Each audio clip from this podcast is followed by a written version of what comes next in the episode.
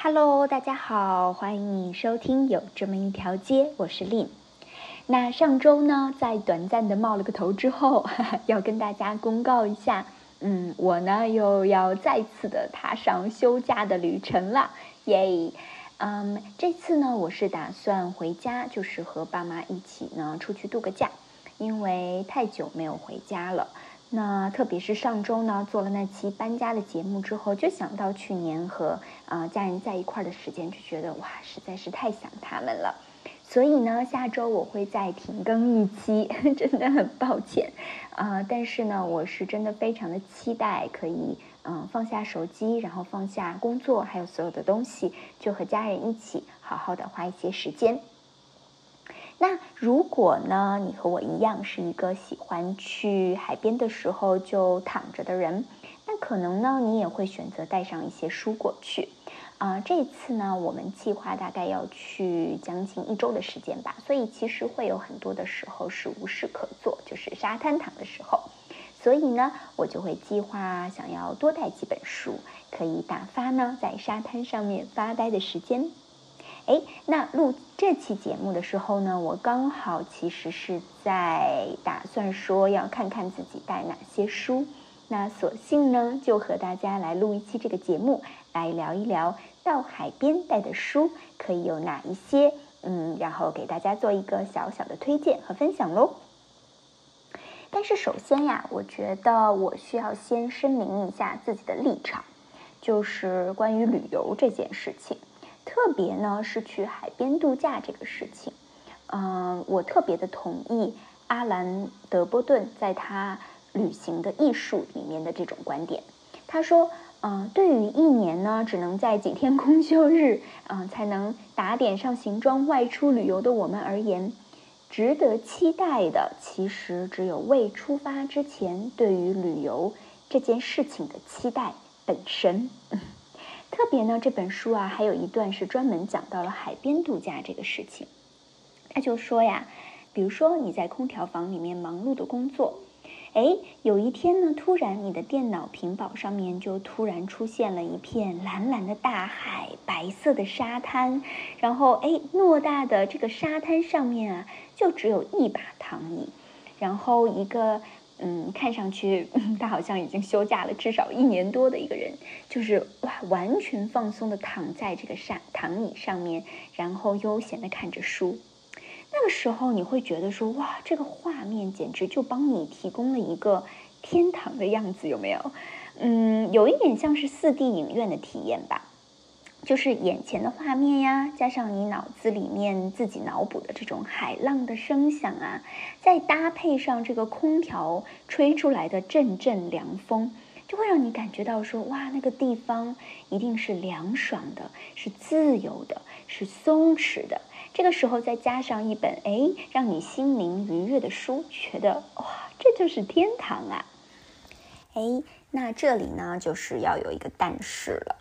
但是去过海边的人，我相信大家都知道，就是特别是在这种夏天旺季的时候，哇，你要是真的能在这个海边浴场上面找到一个立足之地，就真的谢天谢地了。嗯，首先呢，就是这个昂贵的酒店价格，他就会想让你说，哎呦，要不然我再回去上会儿班，多赚点钱再出门吧，对吗？然后你到了沙滩呀，你就会发现说，哎呦，这里的温度为什么要比我想象中的要至少热个十度以上呢？再加上海水这种咸咸的、潮湿的感觉，夹杂着这种海风，就会把汗水啊、沙子啊一起都粘在你的身上。那你的头发呢，也会毛躁到就像一个狮子一样的都炸起来。脸上的雀斑呢？哎，遇到了海水，也好像就像被万物滋养过一样，就会疯狂的长出来。嗯，这样想想看的话，我对海滩看来真的是没有什么特别好的回忆。嗯，可能是没有去过什么让我觉得特别感动的海滩吧。但是呢，哎，不自觉的，我还是会每一次都掉入到这种出发之前对于海边美好的向往。这样的陷阱里面去，就会还是充满期待的要打包，然然后不顾一切的就奔向那个，哪怕我心里也知道会让我失望的海滩。我觉得这个就是人想象力的可怕吧。特别是当你想象到说哇，在海边你就可以不受时间的限制，能够把自己想看又没有时间看的书就一次性痛快的读完，哎，一边看书还可以来睡个小觉，哇，这样的幻想就会让我觉得，嗯，令你是攻无不克的，你可以战胜一切这些你所想象到的困难的。嗯，那也就是基于这样的幻想呢。嗯，我也很固执的，每次都会想要选择一些纸质书来带去，因为呢，看手机和 Kindle，我觉得就很难让我嗯产生这种放松的感觉，就只有手摸着这种实实在在的纸质的东西，然后闻着书它印刷出来特有的那种味道，我觉得才能给我带来一种哇，我放假呢这样真实的感觉了。还有一个很现实的原因吧。啊，就是我我会觉得在沙滩上边看手机真的很不舒服，嗯，因为沙滩上边由于海水反射的原因嘛，它的光其实是很强的。那通常呢，我们如果要看手机，我们都会不自觉的要把手机或者是这种平板它的亮度调到最高，那眼睛就会很容易疲惫。读一会儿书的时候，我觉得就很不舒服。嗯，那所以基于以上呢，嗯，我们所推荐的书单啊，划重点，重点就是，嗯，如果你带的纸质书，一定尽量呢要是那种比较轻薄的，而且呢是韧性很足的这种再生纸的书，啊，最好是简装，就是一定一定不要带那种。精装书，因为这个真的是亲身测试，然后我多次遭遇暴雷之后的真心话。因为第一个原因，我觉得是蛮简单的啦，就是，嗯，你背着几斤重的这种精装书到海边，我觉得即使我们不用大脑去想，也会觉得，哎呦，太不明智了吧这件事情。而且呢，嗯，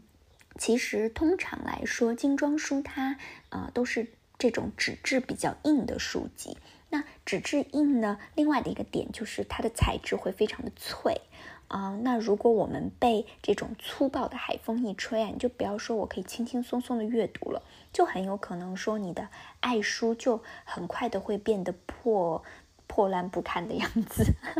嗯，那我自己呢，就是前几年我记得在呃恒春的那个沙滩上面就遇到过这样的问题。我记得那一次我去的时候呢，是带了嗯一本就是刚刚买好的人物传记。那其实它是一个特别版的重印版本啊，因为我真的很喜欢，然后我就买了它新出来的那个重印装。其实不管是封皮呀，然后还是内页都是非常精致、很棒的。可是没有想到呢，就是哇，因为它那个内页是蛮精致的，嗯，状态嘛。那他用的这种是会反光的那一种，像我不知道那个专业名词叫什么，就是有点这种玻璃纸质的这种感觉。那他在这个肯丁的这个 骄阳下面，真的是每一个字都在反光，就即使你戴了墨镜都拯救不了它，就是很难读读得清这个字。然后，特别是在遇到风很大的时候，你要花上很大的力气，才让这个每一页就不乱飞，乖乖的停在你看的那一页。然后最可怕的是呢，就是你翻页的时候，不知道为什么，就是这个风总有能力，就是从你要翻页的那个方向的反面吹过来，就就像是你的手在和这个风在比力气一样。那你翻的这页脆弱的纸呢？它就在你的手和风之间 来回的凌乱，然后发出这种像冰裂掉一样，嗯，这种碎了的声音。我觉得也是我自己心碎的声音。然后你回到家的时候就会发现，哇，原来那页上面的每一个纸张都变得非常的皱，就好像用有人用力握在手里很久，然后再把它展开的样子。而且每一页上面还夹着细沙。哎，真的很伤心，就这样的一本好书就被沙滩破坏成了这个样子。所以，我真的强烈的推荐，就是从材质上面来说呢，简装版，特别是用这种再生纸做成的书，就会让你轻松很多。那通常说这种书都会比较轻嘛，所以你可以平躺着看啊，你可以举着看啊，你可以躺在这个躺椅上面看，趴着看，就是不管你怎么折腾，其实呢都不是很费力的，因为它很轻，而且呢它的纸质不容易反光，所以你读起来呢也相对来说会比较轻松。那至于我们要带几本书呢？我觉得就是要看每个人他喜欢的书的类型，还有他自己的阅读速度了。那我是属于读的比较快的那一种，而且我本身呢也喜欢读起来相对比较轻松的文字，嗯，就是实在没有办法读很晦涩的文字。如果说你嗯在一个放松的状态下面，你还需要来回思考啊，我觉得我可能读几页就睡着了。嗯，所以这一次呢，我选择带了四本书。那除了一本传记类的小说之外呢，其他的三本其实页数都不是很多。呃，特别呢有两本是随笔。那基本上呢就是这种呃一个下午坐在那边不一会儿就可以读完的书。那先说说看这两本随笔吧。啊，我第一本带的呢是艾莲娜·费兰特的《偶然的创造》。哇，这个作家真的是我近几年的心头爱啊！嗯，自从我一口气把他的那个《那不勒斯四部曲》读完，然后又看了那个嗯电视改编，就是他的书改编的那个电视剧之后，我就真的深深深深的爱上了他。嗯，其实了解这个作家的人呢，都知道他是一个真的只愿意以书示人、以文字示人的人。嗯，他是嗯，其实没有人真的知道他的真实的身份，甚至呢是连他这个作家是男是女都不知道。哇，我觉得这一点真的让人觉得有点可怕。因为如果说大家发现哇，原来一个男性作家可以把一个女性这个。这个族类剖析剖析的那么的清楚，那么的深刻，我觉得大家应该都会非常的震惊吧。嗯，那《偶然的创造》这本书呢，是 Elena 她发布在英国《卫报》上面的一个专栏的合集。嗯，时长呢是一年的时间。那每一周这个报社呢都会给他一个主题，所以他需要根据这个主题来写出一篇文章来。嗯，一共呢是五十二篇，嗯，就是每一周都一周不落的就会出。那那个作者就回忆说，说这段经历真的让他很恐惧。哇，他这个词用的真的太好了，我觉得我超级能够理解他。因为别说是命题作文了，就是这种每周随便写嘛，嗯，就像我一样，每周需要发一篇播客。嗯，真的就是一个不断去挖自己、挖空自己的过程。嗯，真的是每一周都会去去把你的想法、你的思维最真实的你的部分，然后很真实的表达出来。我觉得这是一件很可怕的过程，特别是每一周你你还会看到，就是他专栏做写完了一篇文章后面大家的反馈嘛？哇，这个真的可以。用恐惧这个词来说，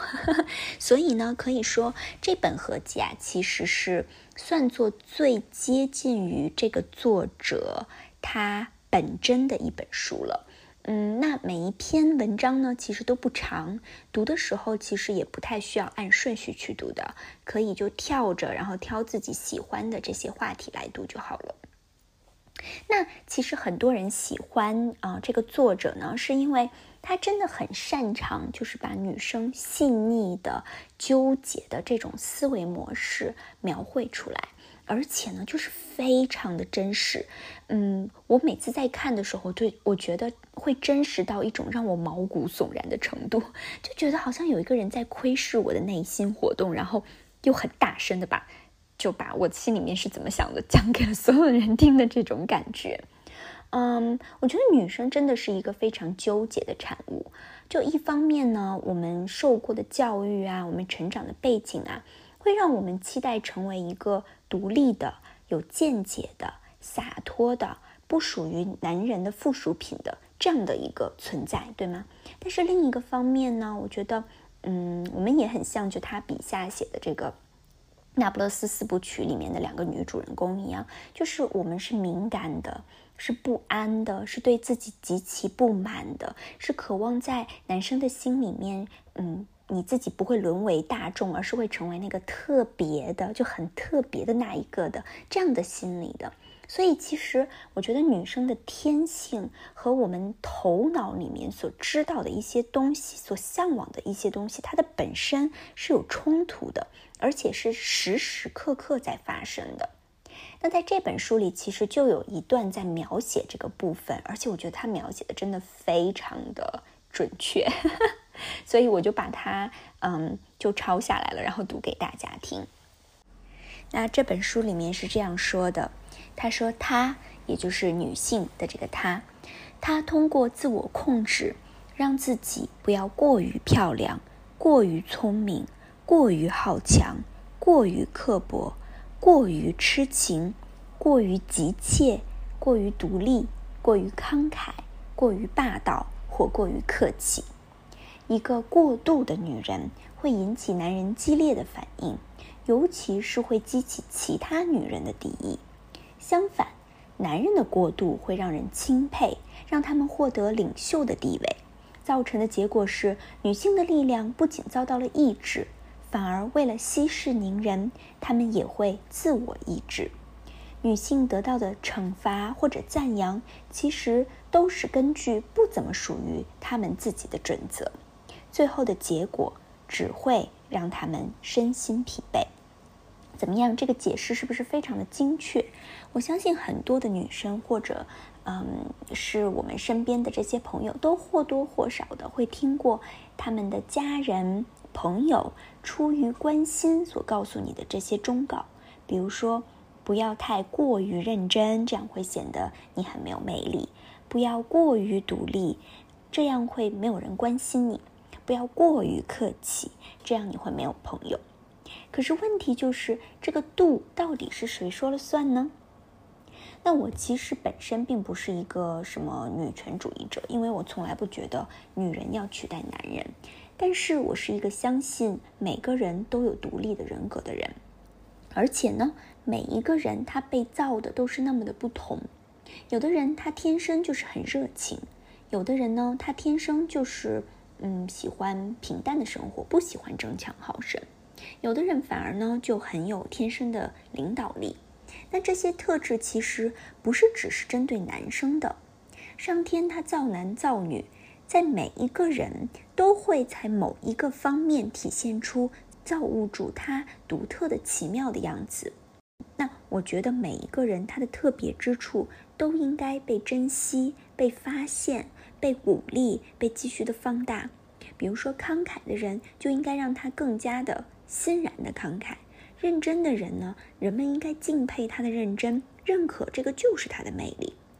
但问题就是，现在让我们身心疲惫的不是我们自带的这些特质它不好，而而是这个社会似乎有一套嗯本来不应该有的一个准则，就套在了每一个人的身上。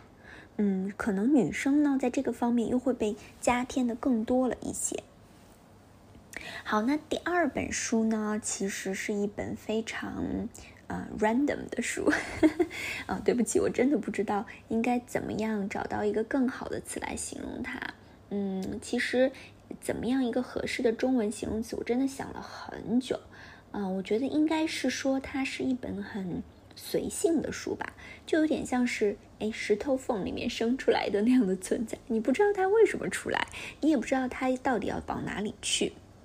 那这本书名呢？它叫做《如何带着三文鱼去旅行》。嗯，这个作家本身呀是一个出了名的毒舌作家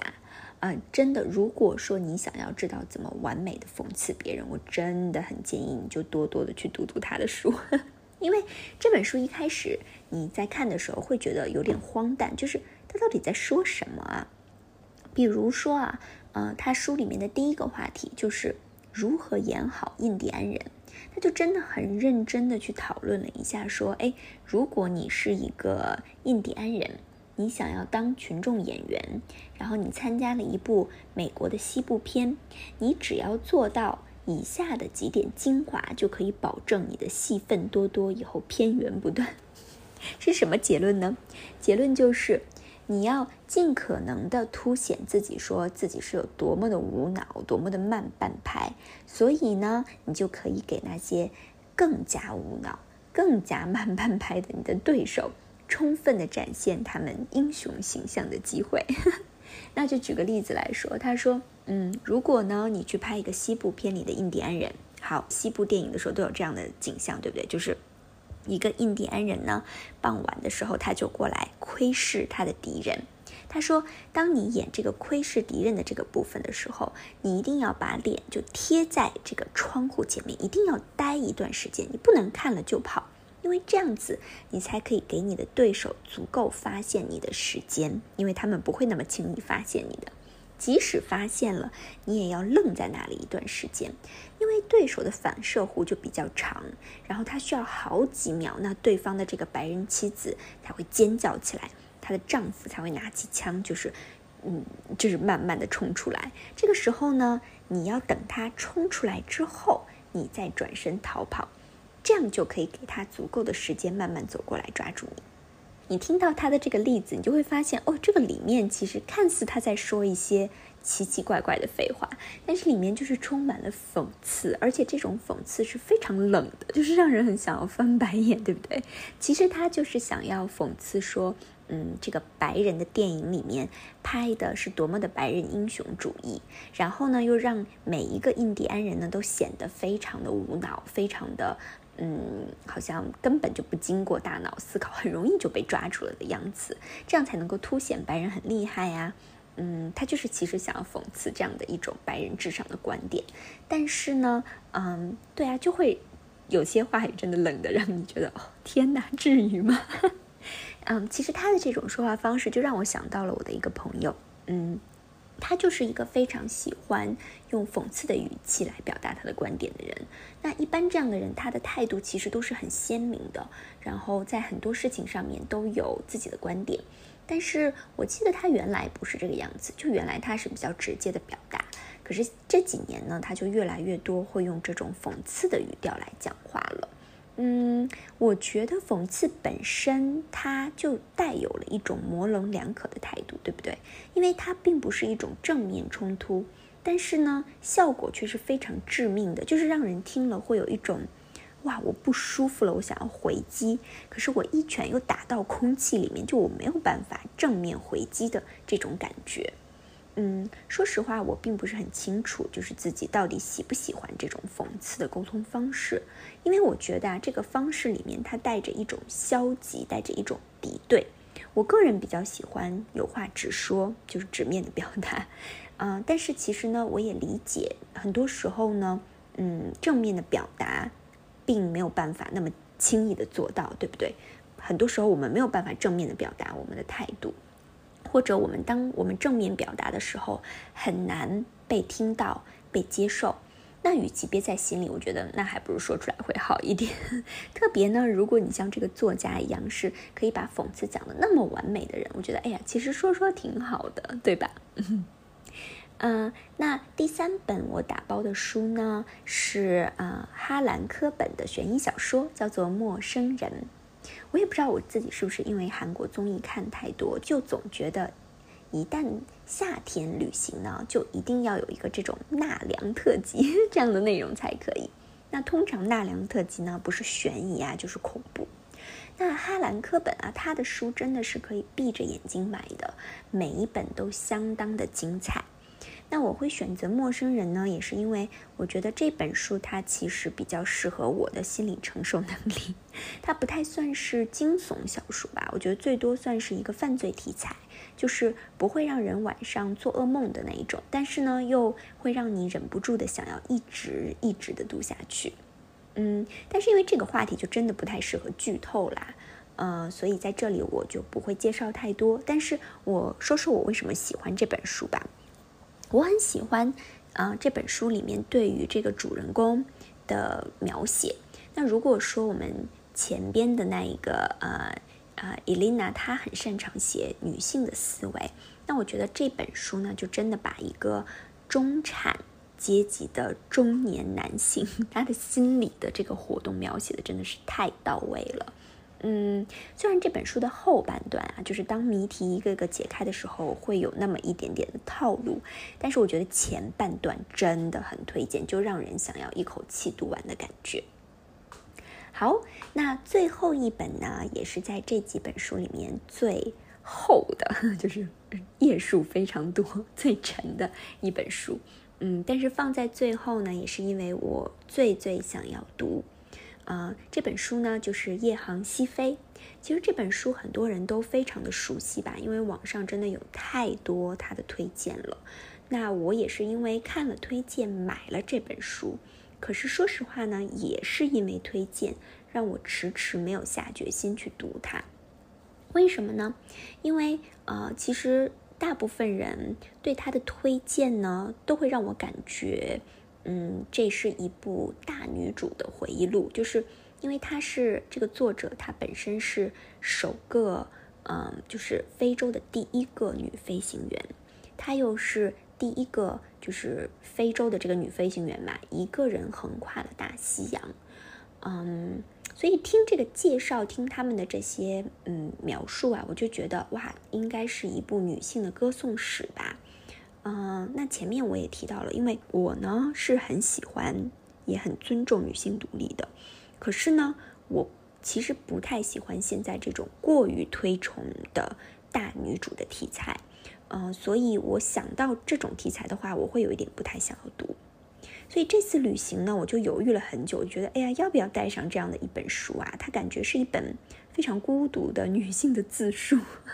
嗯，那犹豫再三呢，我就觉得，哎呀，不如我就先提前的看一下下吧，就看看说我会不会喜欢。结果真的是前边的几章是完全颠覆了我之前的想象，就颠覆到说我想要给这个作者道歉的地步。虽然我知道，因为他是很久之前的作者，他不会听到了，而且他也不会在乎。嗯，那这本书它最近几年就开始变得很火，虽然它是一本很久很久之前的书。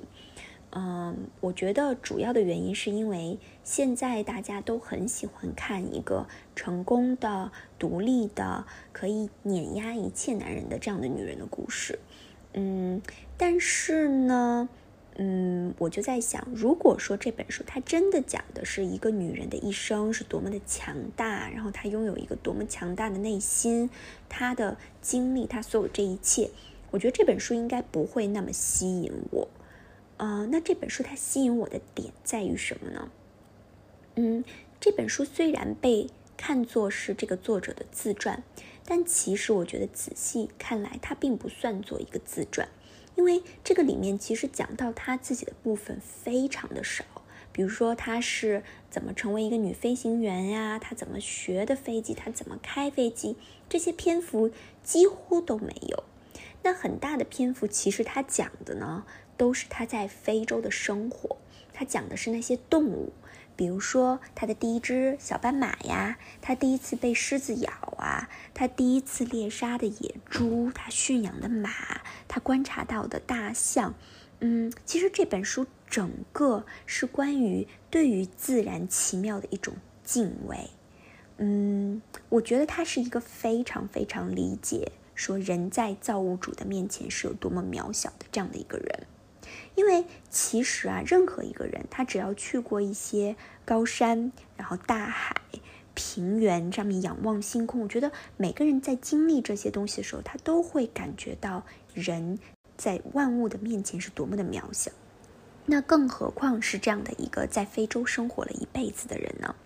他对造物主的这种敬畏，就通过他的文字非常清楚地表达出来了，不是那种歌功颂德般的表达，而是非常非常多的细节和故事，让整个的这个描述，让他的整个的这个生命是和这个自然和这些动物、植物、生物，呃，万物的创造是融为一体的。所以我觉得这本书的表达，与其说是这样的一个伟大的女性，我觉得不如再说是，嗯，整个这片非洲大陆是一面是一个多么奇妙的一个存在，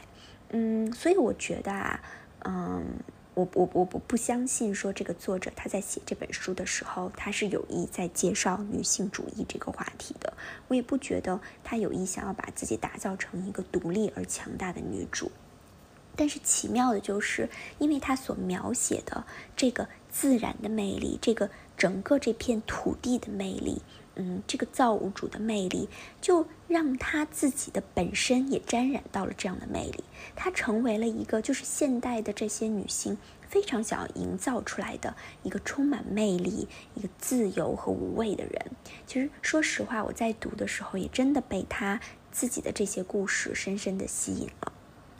好，那以上呢就是我这次会打包带去沙滩的几本书了。嗯，不好意思，因为时间呢有一点赶，所以没有什么机会能够展开把这些书再跟大家好好的介绍一下。那如果你对这几本书也感兴趣，或者是你也有读过，嗯，有任何想要分享的部分，都欢迎跟我留言哦。嗯，我也希望呢，嗯，以后有机会可以在后面的节目里面也跟大家继续的来分享一下我把这几本书都读完之后的一些想法吧。那今天的节目就到这里喽，等我假期回来，我们再见，拜拜。